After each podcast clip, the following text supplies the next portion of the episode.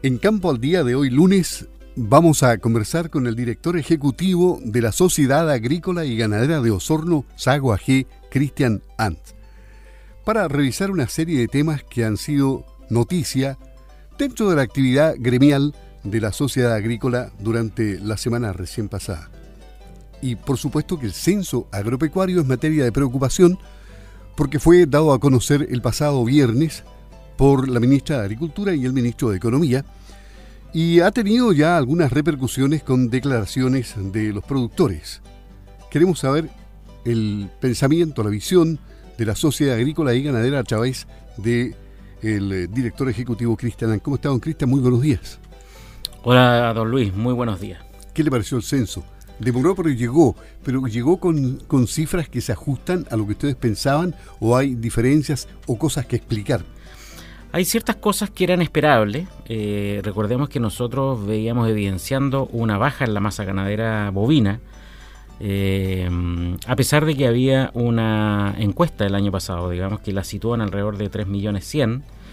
Eh, en, algún momento también hubo un pronunciamiento de ODEPA que podía estar entre los 2 millones 9, 2 millones 8, más o menos 200 o 300 mil cabezas. Por lo tanto, algo que era evidente era que no contábamos con una cifra correcta, no, no, no contábamos con una cifra precisa, ya que del 2007 a la fecha eh, no había habido un censo. Eh, los censos se hacen cada 10 años y ya llevábamos, digamos, 4 años sin, sin tener eh, censo. Por lo tanto, esta información era muy requerida porque sin tener información precisa no se puede hacer buena política pública y tampoco se puede tomar buenas decisiones. Pero nos llamó la atención, eh, efectivamente, que, se comprobara un poco lo que veníamos diciendo, que la, masa ganadera venía a la baja. Y hoy día se cifra en torno a los 2 millones y medio de cabezas de ganado, lo cual evidencia una sintomatología de que el sector no, no pasa por una buena salud, de que se sigue perdiendo ganado y, y eso no es una buena noticia. ¿Y hay cifras perdidas aquí también?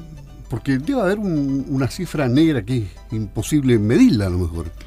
Efectivamente, cuando uno hace un censo es una radiografía del día y eso eh, a, lo largo del año eh, tiene ciertas eh, diferencias.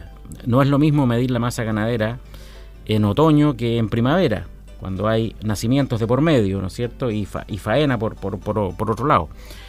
Por eso que los censos tienen que hacerse siempre en la misma época, para poder tener la radiografía comparable. Pero acá tenemos también una diferencia metodológica. ¿ah? Anteriormente los censos eran en base a cédulas y este fue un censo por barrido. ¿ah? Este es un censo que fue abarcando eh, la totalidad del territorio. En cambio, antes se, se, hacía, se elaboraba un padrón, ¿no cierto?, de explotaciones y esas eran las que se iban a ver. Por lo tanto, también hay una diferencia aquí de metodología censal que como este es un estudio preliminar tendremos que ir sabiendo los próximos días y, semanas, digamos, cómo llegamos a la información completa y la autoridad también tendrá que explicar un poco esas cifras.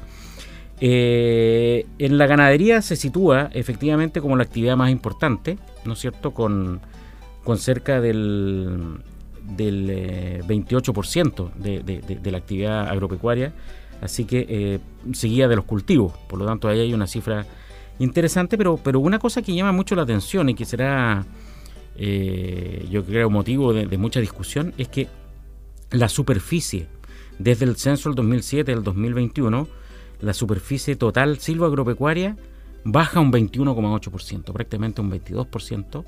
Entonces tendremos que preguntarnos dónde se fue esa, esa superficie que hoy día no está en el sector eh, silvoagropecuaria, eh, es em, superficie que está siendo utilizada por parcelaciones, es una superficie que está siendo utilizada o, no utilizada agrícolamente, eh, es motivo de mucha discusión hoy día, pero, pero es una cifra alarmante porque estamos perdiendo, ¿no es cierto?, terreno para la producción de, alimentos y otros eh, productos fundamentales, digamos, para, para nuestro desarrollo silvagropecuario.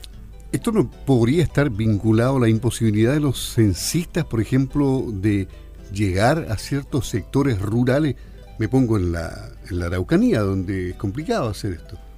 Probablemente también haya algo, algo de eso. Algo de eso tiene que haber.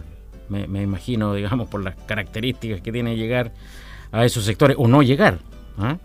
Por lo tanto, es algo que vamos a ir definiendo y viendo eh, cuando vayan revelándose datos más allá que los preliminares. Pero al menos estos datos llaman, llaman la atención, confirman uno la baja de, la ganadería eh, bovina y, por otro lado lo que llama mucho la atención, que no era tan esperable, es la baja en la superficie.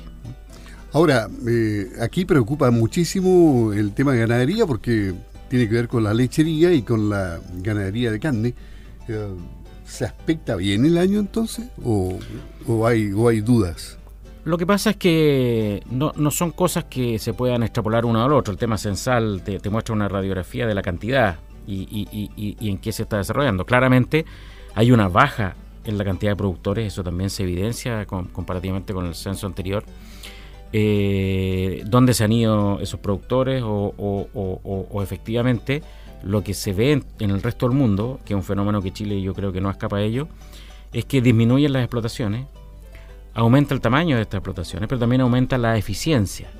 Por lo tanto, con, con una, en el caso lechero, por ejemplo, con la misma cantidad de vacas que al parecer eso no ha aumentado eh, mayoritariamente, pero sí ha aumentado la producción.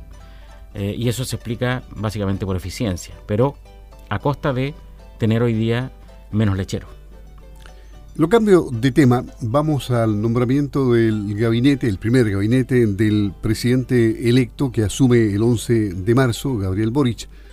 ¿Qué le llama la atención en este gabinete? Comencemos por Hacienda, que pareciera que es lo que más ha impactado positivamente en los mercados.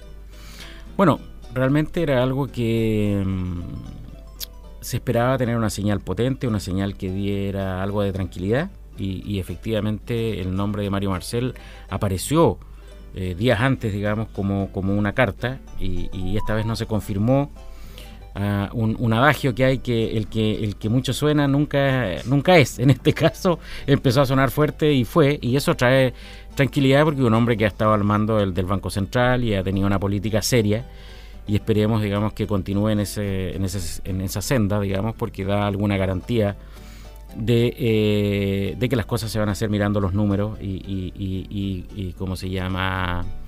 Teniendo un sentido de em, buscar, ¿no es cierto?, los equilibrios económicos que son tan importantes, digamos, para el desarrollo del país. ¿Y el ministro de Agricultura?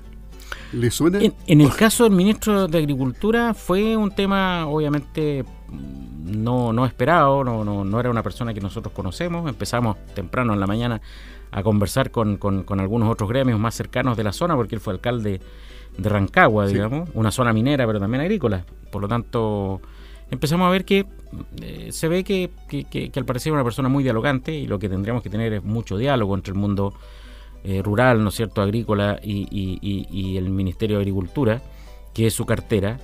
Y desde ese punto de vista, el, gremio siempre está disponible para trabajar y para, para conversar con la autoridad y, esperamos tener un, buen desarrollo, conocerlo primero porque no lo conocemos, digamos, y, en base a ese conocimiento eh, empezar, digamos, a delinear lo que será una política agrícola de estos cuatro años que esperamos que sea favorable para el sector el no conocerlo no suena tan peyorativo como lo que dijo Teller, que no conocía a Mario Marcel y que llamó la atención de la prensa al momento cuando lo entrevistaron previo a la designación como, ministro. Absolutamente, o sea, si, si, si eh, un político no conoce al, presidente, del Banco Central, eh, chuta, eso habla un poco extraño de esa persona. Bueno, Pasemos a otro tema. La leche es noticia todos los días. La leche es vital eh, eh, para el desarrollo del ser humano en la niñez y en la vejez también. Pero la JUNAEV tiene una determinación que podría ser controversial porque está dejando fuera la leche en polvo del proceso de distribución de alimentos y la sustituye por leche fluida.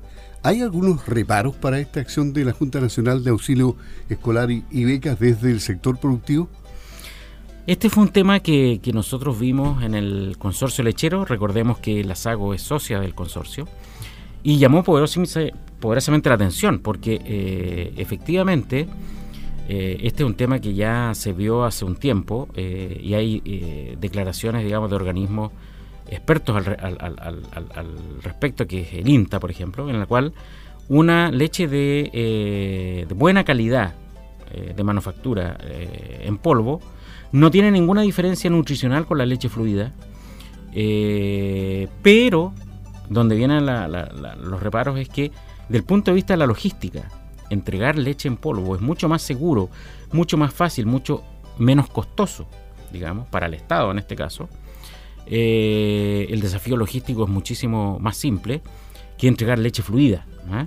Estamos hablando que son eh, leche que, se, que tiene una mayor duración, que, se entrega deshidratada. Recordemos que entre un, un, 8, un 10, un 15%, o sea, un 12% de la leche eh, es la materia sólida, el resto es un, es un 82, 83% agua.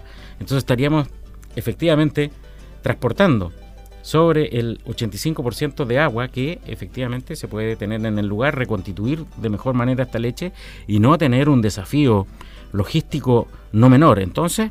¿Por qué tomó esta medida la, la Es bastante extraña, nos llamó mucho la atención, digamos, por qué hace esta medida, porque por un lado podría poner en riesgo el abastecimiento para nuestros niños de, de, de este producto, toda vez que eh, si se hace difícil la logística, si se hace difícil la mantención, digamos, de este producto en buenas condiciones, eh, eso compira con su uso. ¿ah? Por lo tanto, a nosotros nos pareció, digamos, eh, extraño. Hay empresas, incluso abastecedoras, que, que hicieron una consulta al respecto de por qué arbitrariamente se deja este producto fuera, no habiendo razones, razones técnicas para hacerlo. Por lo tanto, efectivamente el consorcio lechero, digamos, donde nosotros somos parte, eh, va a aportar antecedentes técnicos y estos antecedentes, antecedentes técnicos dicen relación con que ante productos de similar calidad, tanto la leche en polvo como la leche fluida, no hay diferencias nutricionales ni organolépticas. Sí, diferencias siderales en cuanto a la logística. Y es extraño que la JUNAE haga este anuncio y este cambio cuando un gobierno está terminando, porque eso podría provocar una serie de conflictos, ¿no? Nosotros creemos que de repente hay decisiones que se toman un poco a la ligera, puede ser, eh, sin mucha fundamentación, como en este caso. Eh, básicamente no entendemos la, la diferencia. Podría ser porque se haya introducido el concepto de que la leche en polvo es de menor calidad pero claramente hay un dictamen de un organismo técnico, del organismo técnico que tiene que ver con la alimentación, que dice que no hay diferencia. El INTA. El INTA. Y eso sería categórico. Es el organismo de referencia. Es el organismo de referencia. ¿ah?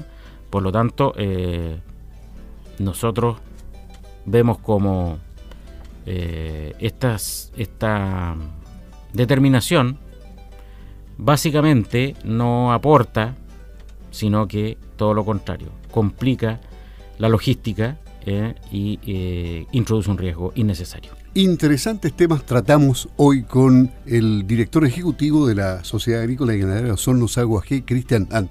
Gracias por estar aquí con nosotros. Buenos días. Muchas gracias, Luis. Buenos días.